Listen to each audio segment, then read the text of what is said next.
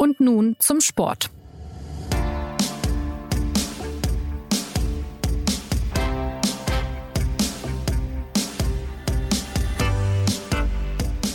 Dramatisch, Sensation, das waren Wörter, die am Wochenende nach dem Bergzeitfahren bei der Tour de France aufkamen. Denn am vorletzten Tag der Rundfahrt hat es eine ziemlich spektakuläre Wende an der Spitze gegeben.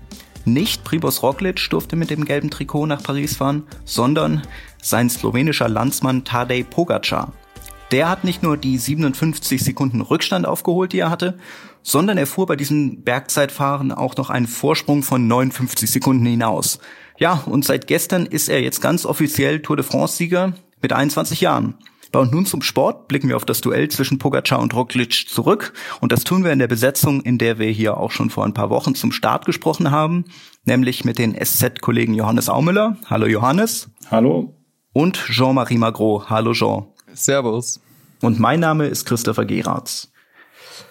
Jean, kannst du dich erinnern, eine so späte und auch so spektakuläre Wende bei einer Tour de France? Naja, also die spektakulärste Wende aller Zeiten ist ja, nehme ich jetzt mal an, 1989 ähm, passiert, als damals Laurent Fignon eigentlich ähm, in uneinholbarem Vorsprung äh, vorne lag und dann beim letzten Zeitfahren dann äh, Greg LeMond die unglaubliche Wende schaffte und auf den Champs-Élysées dann mit acht Sekunden Vorsprung dann am Ende eben doch noch die Tour de France gewinnen konnte. Das war, glaube ich, die spektakulärste Wende in der Geschichte der Tour. Jetzt so in den letzten Jahren würde mir eigentlich eher einfallen die Tour des Jahres 2011. Äh, damals äh, war Cadel Evans, meine ich, noch auf Platz drei gelegen beim letzten Zeitfahren, genauso wie bei diesem Mal am vorletzten Tag der Tour. Äh, und äh, da hat er auf dem letzten Zeitfahren eben noch äh, den beiden Schleck Brüdern mal richtig eine mitgegeben und die beide noch abgefangen. Aber das war bei weitem nicht so überraschend, weil jeder wusste, dass Cattle Evans der bessere Zeitfahrer war als äh, die Schleck-Brüder. Ähm, und äh, dieses Mal, muss ich ehrlich sagen, war ich schon äh, sehr überrascht, vor allem wegen des Vorsprungs am Ende, den Pogacar eingefahren hatte. -hmm. Johannes, ähm, 57 Sekunden war es. Äh, dachtest du vorab, dass die reichen? Ja, das dachte ich. Das dachten wahrscheinlich alle, ähm, die sich mit der Tour de France beschäftigt haben. Klar, äh, im Nachhinein kann man sich dann immer viel nochmal so zusammensetzen. Ähm, äh, natürlich, Pogacar hatte, hatte Roglic schon beim Einzelzeitfahren der slowenischen Meisterschaften geschlagen, aber man hatte halt gedacht, das ist halt hier jetzt nochmal ein ganz anderes Zeitfahren. Aber ja, es, es, war, es war überraschend, es war, es war verblüffend und es war halt einfach auch von der ganzen, von dem ganzen Auftritt her so, so unwirklich, muss man irgendwann sagen, wie da ein 21-Jähriger, fast 22-Jähriger, aber ähm, dahin kommt und die ganze, und die ganze Konkurrenz ähm, in Grund und Boden fährt. Es war ja fast schon mit am bezeichnendsten für mich, wie Tom Dümmeler, der Mannschaftskollege von Primus Roglic und ähm, Etappenzweiter bei diesem Einzelzeitfahren am Samstag, wie der reagiert hat. Er war völlig fassungslos und konsterniert im Ziel. Er gesagt, das, das kann man einfach nicht mehr erklären, was da, was da passiert ist. Und ich glaube, so ist es einfach ganz vielen ähm, gegangen. Also das äh, unabhängig von allen Wertungen, wie das zustande kam, worüber wir bestimmt gleich noch noch noch sprechen werden, ähm, ist das mit Sicherheit einer der der spektakulärsten ähm, Tour de France Momente in den letzten ein zwei Jahrzehnten gewesen. Wann, wann habt ihr, Johannes, vielleicht bleiben wir bei dir, wann hast du geahnt, äh, dass das historisch werden könnte, beziehungsweise dass Pogacar doch gewinnen könnte. Als die erste Zwischenzeit kam und es schon, ähm, ich meine 14 Sekunden, wenn ich mich korrekt erinnere, waren, die er aufgeholt hatte, da dachte man schon hoppala. Also wenn man es dann einfach mal hochgerechnet hat, war man doch wieder in einem Bereich drin, in dem es ganz, ganz eng werden konnte. Und ähm, wenn man das Rennen dann weiter ähm, verfolgt hat, war ja relativ, also klingt jetzt ein bisschen blöd, aber war ja dann relativ früh am Berg, am, die, der, nur die letzten sechs Kilometer gingen ja wirklich bergauf und da war ja dann relativ früh klar, dass, ähm, dass Pogacar den, den, den Rückstand schon, schon egalisiert hat. Also ähm, äh, von daher, ja, waren ja die, die, letzten, ich sag mal, drei, vier Kilometer dieses Anstieges waren ja alle schon ein, quasi waren ja alle schon Triumphfahrt. Ähm, ähm, vom Pogacar, weil Roglic einfach so, so down war an diesem Tag. Also in Relation, ja, das ist ja auch mal so, so ein Problem, dass man dann jetzt mal bei Roglic äh, direkt solche Vokabeln äh, findet, die, die vielleicht leicht negativ klingen. Ich meine, das ist auch eine Wahnsinnsleistung, die der gezeigt hat, aber wie halt in der Relation dazu Pogacar in diese Zeit äh, abgenommen hat, fast zwei Minuten auf diesem Zeitfahren. Ähm, das war wirklich unwirklich, muss man sagen. Ja, die, die Planer der Tour haben da natürlich für einen späten Spannungsmoment auch gesorgt, jetzt mit diesem Bergzeitfahren auf der vorletzten Etappe.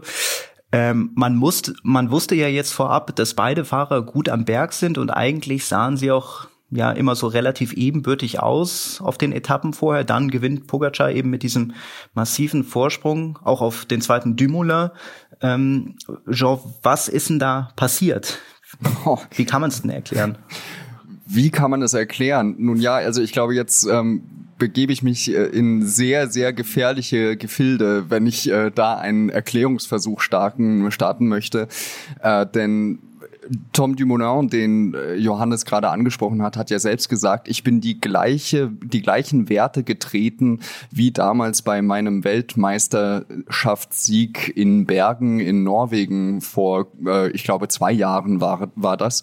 Ähm, und habe trotzdem eine Minute zwanzig verloren. Also Dumoulin sagte dann später, also einen Prozent, glaube ich, den kann ich vielleicht noch irgendwo rauskratzen, aber das sind fünf Prozent der Fahrzeit. Da weiß ich ehrlich gesagt nicht, wo ich die äh, noch einmal rauskratzen könnte. Ich habe keine Ahnung, wo dieser Pogacar mir auf der Planche de Belfi, was ja ein sehr kurzer Berg eigentlich ist, mir eine Minute abnehmen konnte. Also das ist äh, schon eine Aussage. Und wenn man dann äh, sich eben auch andere Töne aus dem Peloton anhört, äh, da ist man ja normalerweise eher zurückhaltend, wenn es darum geht, äh, andere Fahrer zu verdächtigen. Aber in diesem Fall äh, gibt es schon einige Indizien dafür. Also es gab ja zum Beispiel auch die, die erste Pyrenäen-Etappe, wo äh, die Fahrer über den Col de Peressourt hochgefahren sind und wo Pogacar alleine auf diesem Berg äh, den ähm, früheren Fahrern äh, Vinokurov und äh, ich glaube, es war noch Basso, aber jedenfalls ein, auch ein sehr, nee, Mayo war es, Ivan Mayo, auch ein sehr, sehr starker Bergfahrer aus der Armstrong-Zeit, wo wir alle wissen, wie die damals funktioniert haben, wo Pogacar allein auf diese beiden, die die Bestzeit bis dahin hielten, fast eine Minute gut gemacht hat. Und äh, da fragt man sich dann natürlich schon, mit welchen Mitteln äh, das eigentlich noch geschafft werden kann.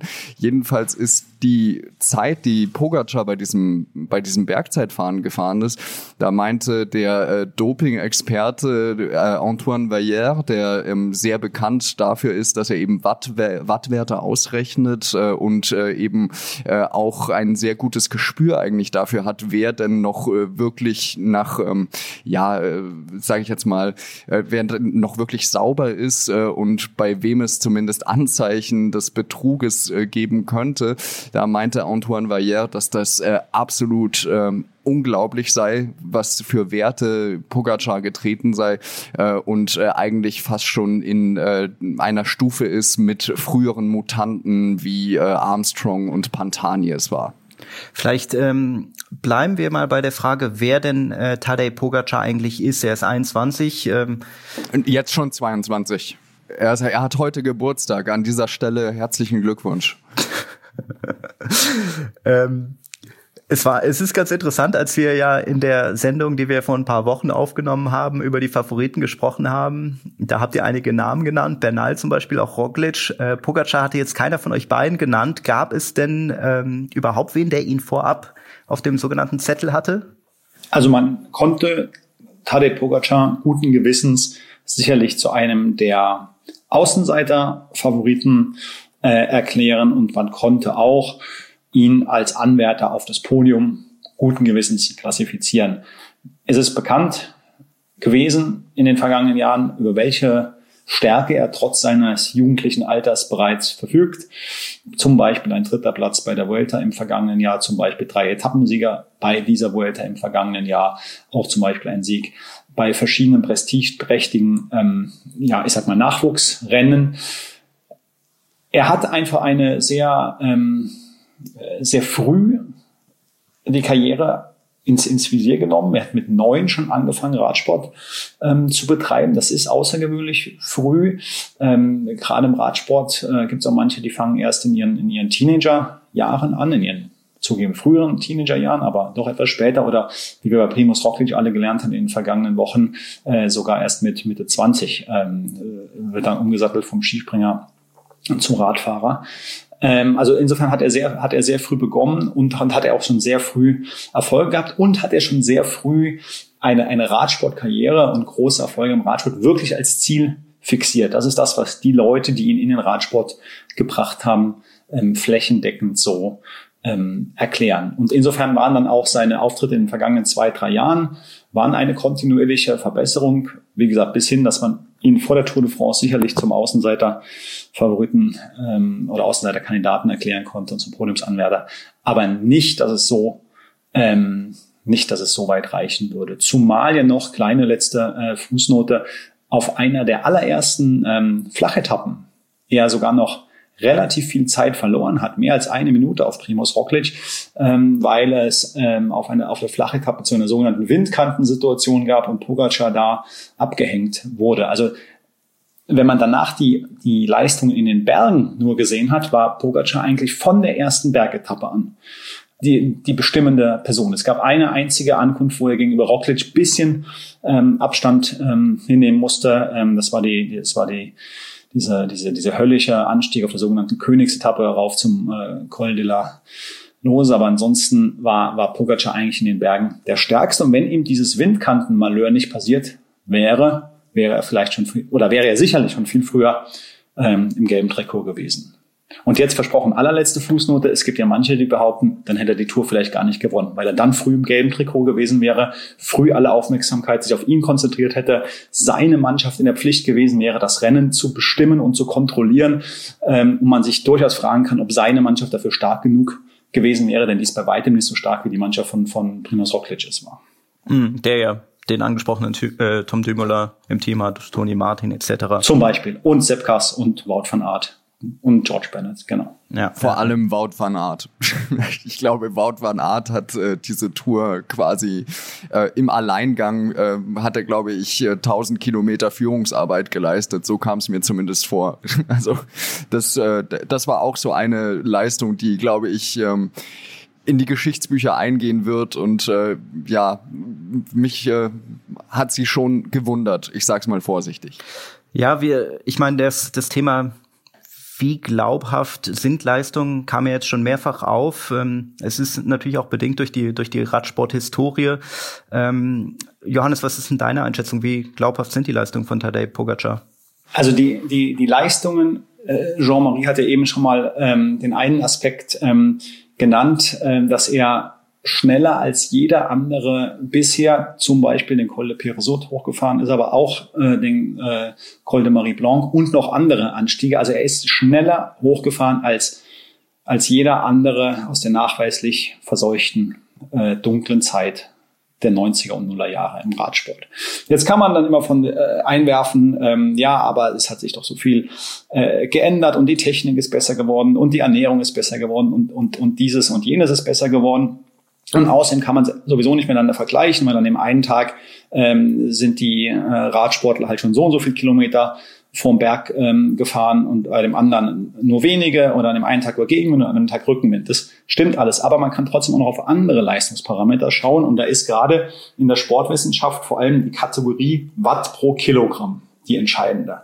Ähm, auch eben schon von, von Jean ähm, äh, touchiert ähm, als, er, als er über die Mutanten sprach, ja, es, die Sportwissenschaftler haben mal gesagt, dass es eine Art von natürlicher Grenze gäbe, ähm, äh, von in diesem Watt pro Kilogramm, in der Watt pro Kilogramm ähm, äh, Maßeinheit.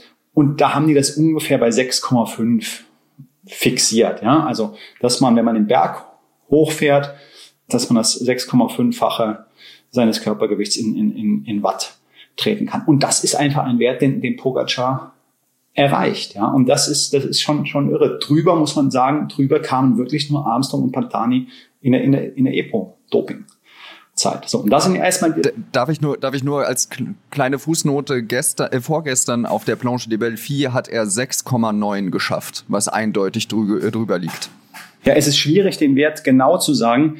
Den hatte nur ähm, Pogacar und sein Team selbst, äh, weil die und, und die sind sozusagen nicht nicht komplett transparent. Also wenn man dann versucht von außen quasi äh, die Zeit zu stoppen und ähm, sein genaues Körpergewicht kennt halt an dem Tag auch nur Pogacar. Aber äh, ja, es kann auch 6,9 gewesen sein. Also man bewegt sich da in diesem, in diesem irren Bereich. Aber das ist ja auch nur oder das ist mal der Blick auf die, auf die Leistungsdaten und ähm, Dazu muss man aber einfach berücksichtigen, wie steht der Radsport da?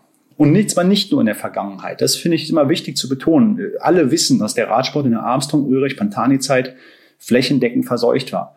Aber es ist ja nicht so, als ob wir heute überhaupt keine Anzeichen hätten für, für Doping. Im Gegenteil. Christopher Froome, viermaliger Tour de France-Sieger, ist ganz eindeutig mit einem zu hohen Salbutamol-Wert getestet worden. Dann wurden die Regeln gedehnt ohne Ende, sodass es kein Dopingfall war am Ende. Aber es ist, am Anfang der Geschichte stand ein zu hoher Salbutamolwert. Ähm, wir haben andere merkwürdige Vorgänge gehabt beim Team Ineos Sky rund um Medikamentenlieferungen äh, und Blutwerte von einzelnen kolumbianischen Fahrern. Wir haben kolumbianische Fahrer, die, ähm, die in Kolumbien ausgepackt haben über, über Doping und anschließend Morddrohungen ähm, erhielten.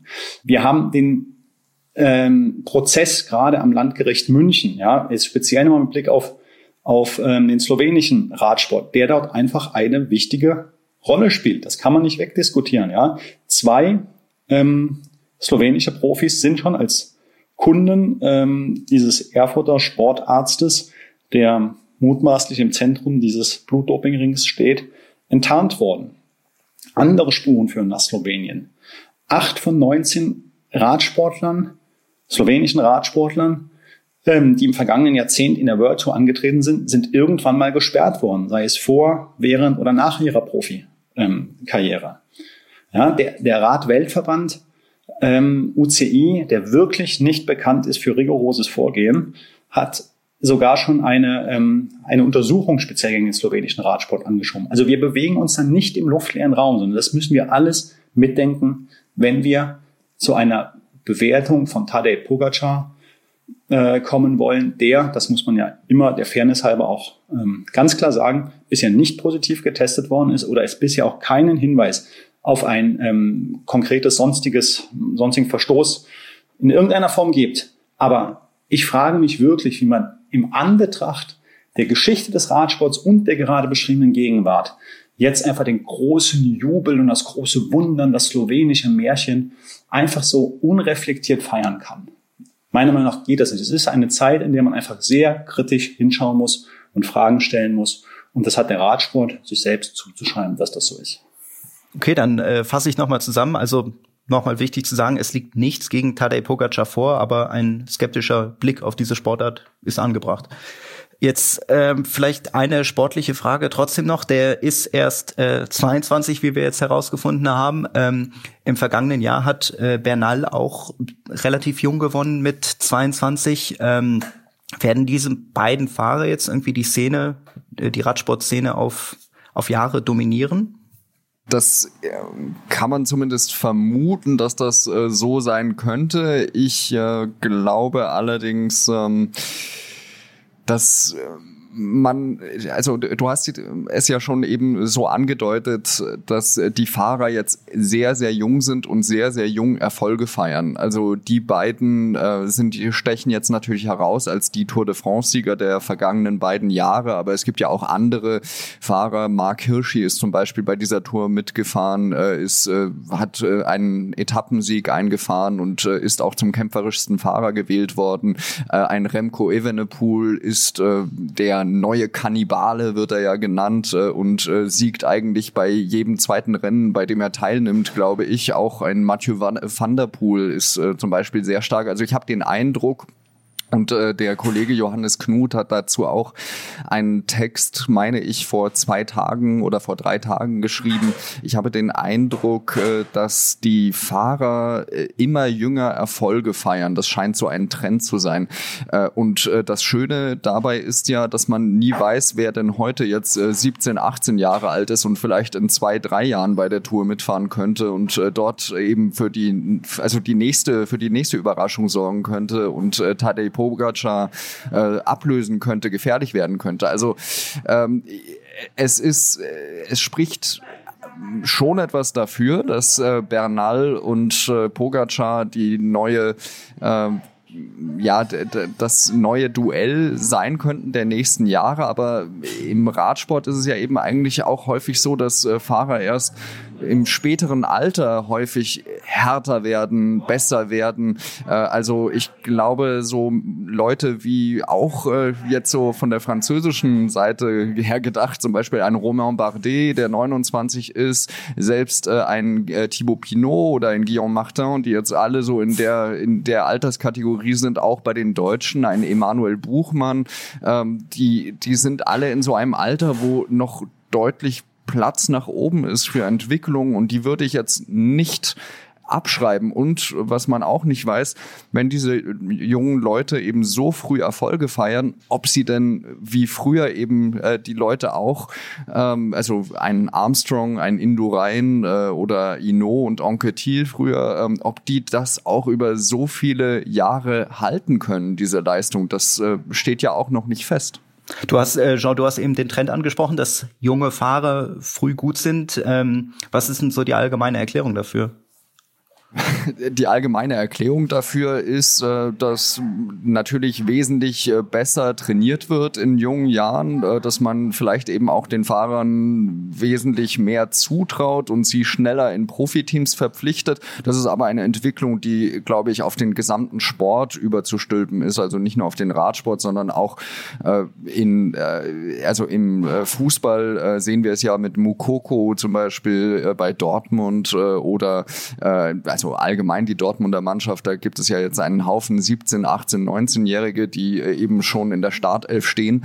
Ähm, aber das, das ist eine Entwicklung, die, die allgemein zu sehen ist. Ob die jetzt gut ist, weiß ich nicht. Was ich aber dazu sagen möchte, ist, normalerweise ist es eigentlich im Radsport immer so gewesen, dass man vielleicht mit 23 einen Profivertrag unterschrieben hat, dann musste man sich erstmal vier Jahre lang seine Sporen verdienen, ähm, musste eben Tempo bolzen für die eigentlichen Kapitäne und dann durfte man vielleicht mal irgendwann dran denken, doch in eine Edelwasserträgerrolle zu schlüpfen und dann mit 30 war man dann vielleicht mal Kapitän. Also ich überspitze das Ganze jetzt ein bisschen ähm, und äh, jetzt äh, ist eben so eine Generation an der Reihe, ähm, wie die so 20, 21, 22 Jahre alt sind, äh, die sich fragen, warum ich bin doch selbst so gut, warum sollte ich jetzt eben die ganze Zeit Tempoarbeit für einen Kapitän leisten, wenn ich doch selbst selbst Siege einfahren könnte.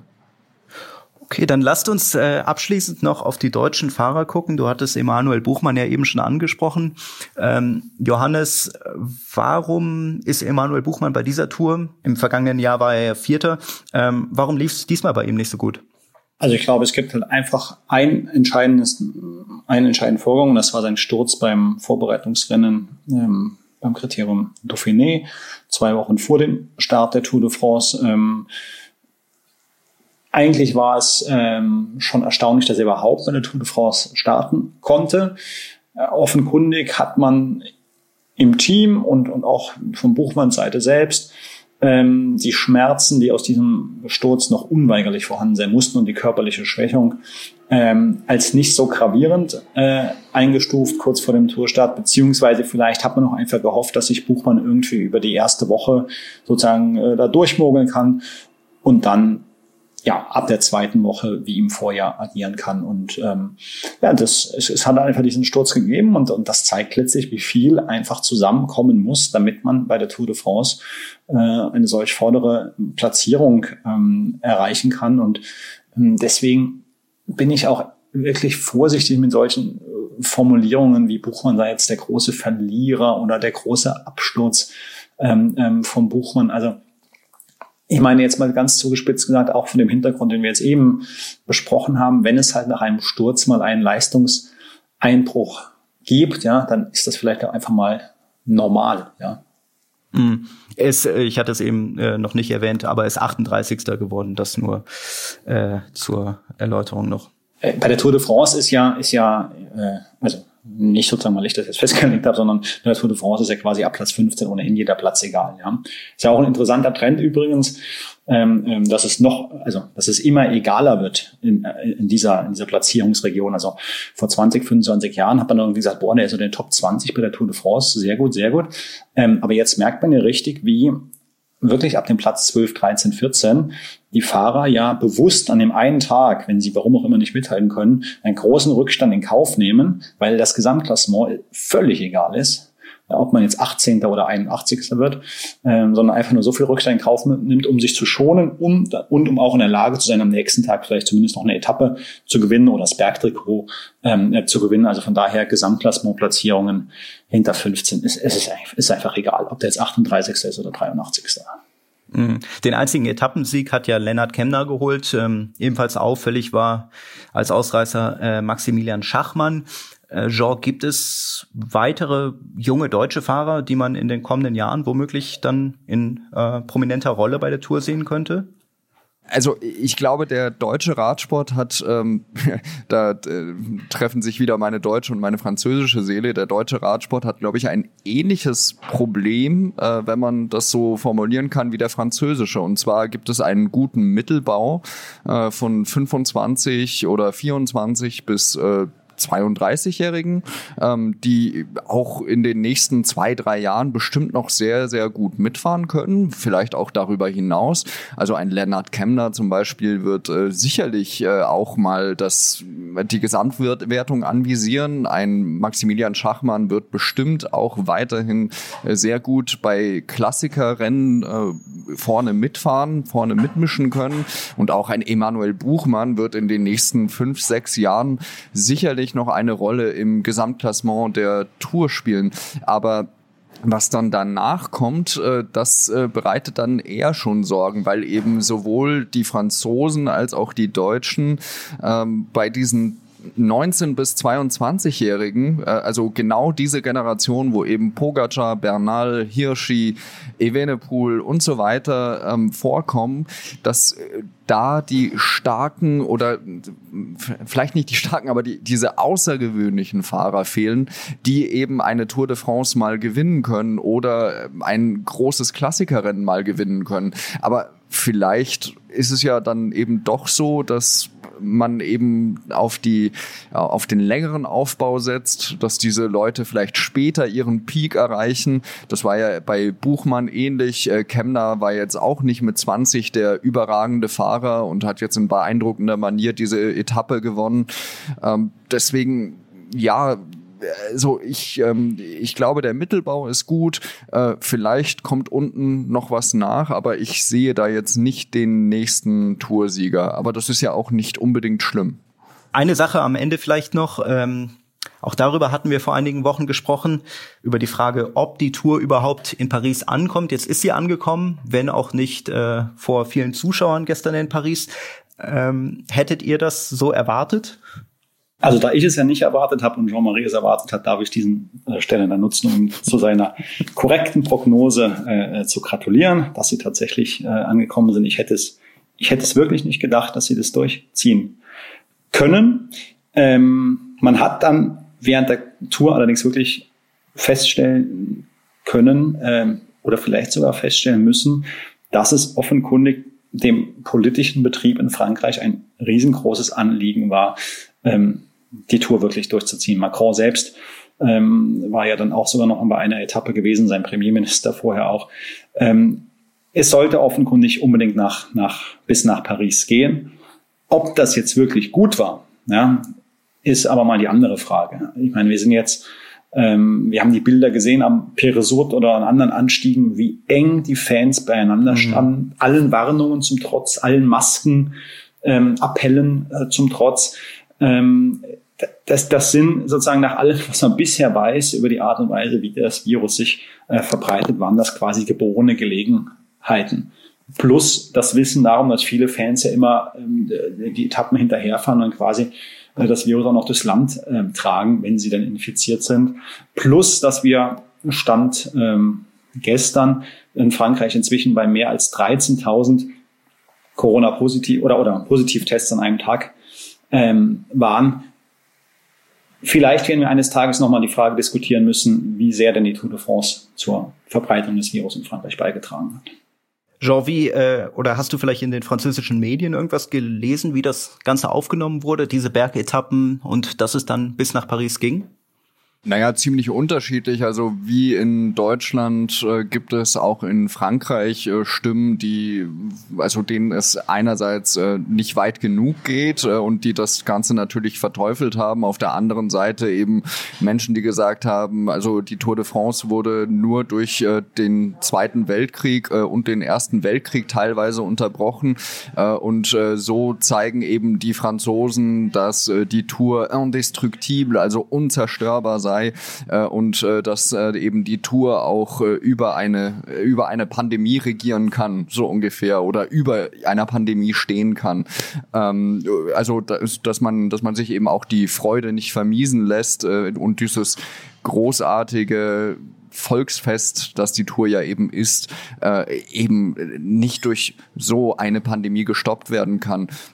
Also äh, im Nachhinein äh, ist man ist man natürlich immer schlauer. War es jetzt klug, äh, dass man äh, eben auch zum Beispiel beim Zeitfahren ähm, die äh, also die die Tour hat äh, so durchführen lassen, dass das ganze Dorf, in dem Thibaut Pinot geboren ist, Mélisée, äh, dann eben aus aus den Häusern kam und ihm also und mit Bengalos gefeiert hat und dann also so Massen eben auf den Straßen waren, äh, wie, wie man sie wahrscheinlich in den Jahren zuvor nicht einmal gesehen hat. Also so sehr wurde ja äh, der ähm, Lokalmatador dort bejubelt äh, war das klug? ja, äh, es, es ist halt, äh, es ist halt eben die Tour, ja, und die die, die wollte man sich eben so nicht vermiesen lassen. Ähm, ich finde es in gewisser Weise sympathisch, ähm, aber klar, wenn man, wenn man dann eben liest äh, oder hört, wie Johannes das schon gesagt hat, dass äh, die Corona-Fälle während der Tour de France immer weiter gestiegen sind und es eigentlich keinen Abbruch gab, ähm, ja, blickt man natürlich trotzdem sehr äh, zwiegespalten darauf. Äh, ich hoffe einfach, ähm, dass äh, das ja gut ausgehen wird, äh, dass man äh, zumindest am Ende sagen kann, dass es die Tour nicht schlimmer gemacht hat, als äh, es eh schon war. Äh, und eine kleine Randnotiz, also der humoristischste Moment äh, dieser Tour de France äh, fand ich ja, als herauskam, dass der Tourdirektor eben Christian Prudhomme positiv getestet wurde und als kurz darüber diskutiert wurde, ob das Tourauto, dieser rote Skoda, der eben immer vor der Spitzengruppe fährt, dann ein Superspreading-Event sein könnte, wo auch der äh, Premierminister eben davon betroffen war. Also da muss ich schon sagen, das hätte genau zum französischen Humor gepasst. Ähm, es hat sich dann zum Glück natürlich nicht bewahrheitet. Ja, in Paris ist am Sonntag die Tour de France zu Ende gegangen mit Tadej Pogacar als Gesamtsieger. Jean und Johannes, danke für eure Einschätzung. Wenn Sie, liebe Zuhörerinnen und Zuhörer, Anmerkungen, Fragen, Kritik haben, gilt wie immer, melden Sie sich unter podcast.sz.de. Bis zum nächsten Mal.